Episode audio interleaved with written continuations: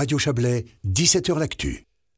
Le peuple suisse euh, aura euh, a le dernier mot, aura des multinationales. Il votera le 18 juin prochain sur un impôt minimal de 15% pour les grands groupes d'entreprises. Une centaine de pays ont décidé d'harmoniser cette taxe pour limiter l'évasion fiscale. Le Conseil fédéral et le Parlement veulent que la Suisse suive le mouvement et augmente ses impôts pour les, les multinationales. Écoutez les explications de la ministre des Finances, Karine Keller-Souter.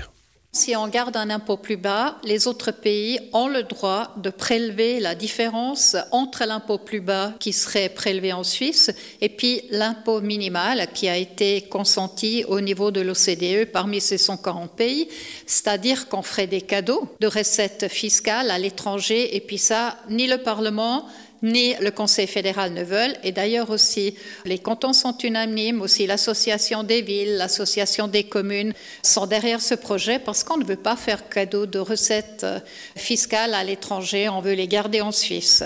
Ce qui a été décidé, c'est que la répartition des recettes fiscales, cet impôt reviendra à 25% à la Confédération, 75% au canton.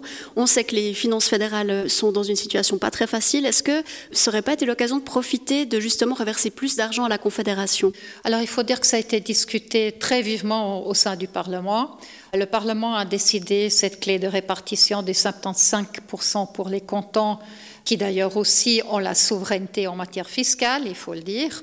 Et puis d'autre part, les 25% pour la Confédération, c'était un compromis aussi qui était trouvé entre les cantons et puis la Confédération, qui à mon avis est juste, mais il faut aussi dire que il y a toujours la possibilité d'en discuter une fois que l'ordonnance, parce qu'on va seulement avoir une ordonnance pour l'instant si le peuple dit oui, si l'ordonnance est transférée en droit ordinaire, il y a toujours la possibilité de pouvoir encore une fois discuter ces clés de répartition, mais pour l'instant il faut quand même dire que c'était un compromis et puis les cantons aussi ont adopté ce compromis. Alors avec cette répartition des recettes fiscales, ce sont surtout en fait les cantons de Zoug et Bâle-Ville qui vont toucher beaucoup plus que les autres parce que c'est là où sont concentrées finalement les entreprises concernées.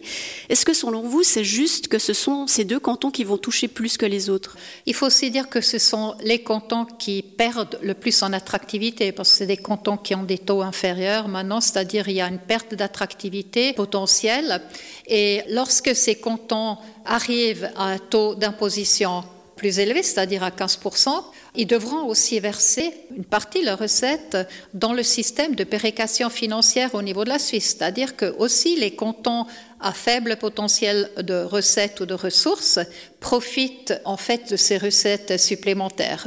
Les cantons aussi qui maintenant des recettes supplémentaires peuvent bien sûr les investir aussi dans l'attractivité de leur site, c'est-à-dire par exemple pour la conciliation de la vie familiale et professionnelle, pour la recherche, pour euh, la promotion aussi de la main-d'œuvre qualifiée. Alors, ce sont les cantons, en résumé, qui perdent le plus d'attractivité. Alors, c'est des cantons aussi qui ont des recettes supplémentaires et qui peuvent les investir aussi dans la promotion de leur site économique. Les cantons qui toucheront des recettes fiscales supplémentaires vont donc en reverser une partie, un transfert possible grâce à la péréquation financière, le mécanisme de redistribution des richesses entre les cantons. Mais d'après les projections, les montants reversés seront faibles. La réaction de Karine Keller-Souter. Bon, il faut dire aussi que les estimations hein, maintenant sont toujours incertaines. On a fait des estimations de recettes possibles qui vont de 1 milliard à 2,5 milliards. Alors, c'est pas, enfin, c'est bienvenu. Il faut pas mal comprendre ce que je dis, mais je veux dire que c'est quand même pas énorme. Mais il faut quand même dire que ces recettes aussi sont redistribuées et puis il y a des cantons qui profiteraient pas de cette augmentation d'impôts qui maintenant profitent quand même parce qu'il y a une redistribution après des recettes supplémentaires dans les cantons qui maintenant ont un taux inférieur à 15%. Est-ce que ça risque pas quand même de creuser davantage l'écart de richesse entre les cantons? Non, à mon avis pas, parce que ce système de péréquation financière, il est justement là aussi pour équilibrer les divergences. Bien sûr, on ne peut pas toujours tout équilibrer, c'est clair, parce que les cantons sont différents. Il y a des atouts que vous ne pouvez pas avoir, par exemple, dans un canton avec beaucoup de montagnes et vous avez beaucoup moins de possibilités de recettes. Par exemple, c'est clair, le site géographique joue un rôle. Ce qu'on fait au niveau de la Confédération avec les cantons, ce sont des rapports réguliers aussi sur les effets de la péréquation financière et vous pouvez être sûr que s'il devait avoir des effets qui sont trop forts ou bien qui vraiment sont au détriment de certains cantons, il y aura certainement une discussion. Prochain rapport sera publié en 25, ça sera trop tôt. On parle des premières recettes probablement 25, 26. Alors, euh, ça sera pour la prochaine période d'évaluation de l'effet aussi de la péréquation financière qu'on regardera exactement quels sont les effets aussi de l'imposition minimale. Est-ce qu'aujourd'hui, vous avez l'impression que les mécanismes de la péréquation, ils fonctionnent encore bien ou est-ce qu'il faudrait euh, les adapter euh, rapidement? Moi, j'ai l'impression que ça fonctionne bien et puis il n'y a pas beaucoup d'appétit hein, dans les cantons de faire des changements parce que dès que vous commencez à toucher un fil quelque part, euh, tout d'un coup il y a autre chose qui se met en mouvement.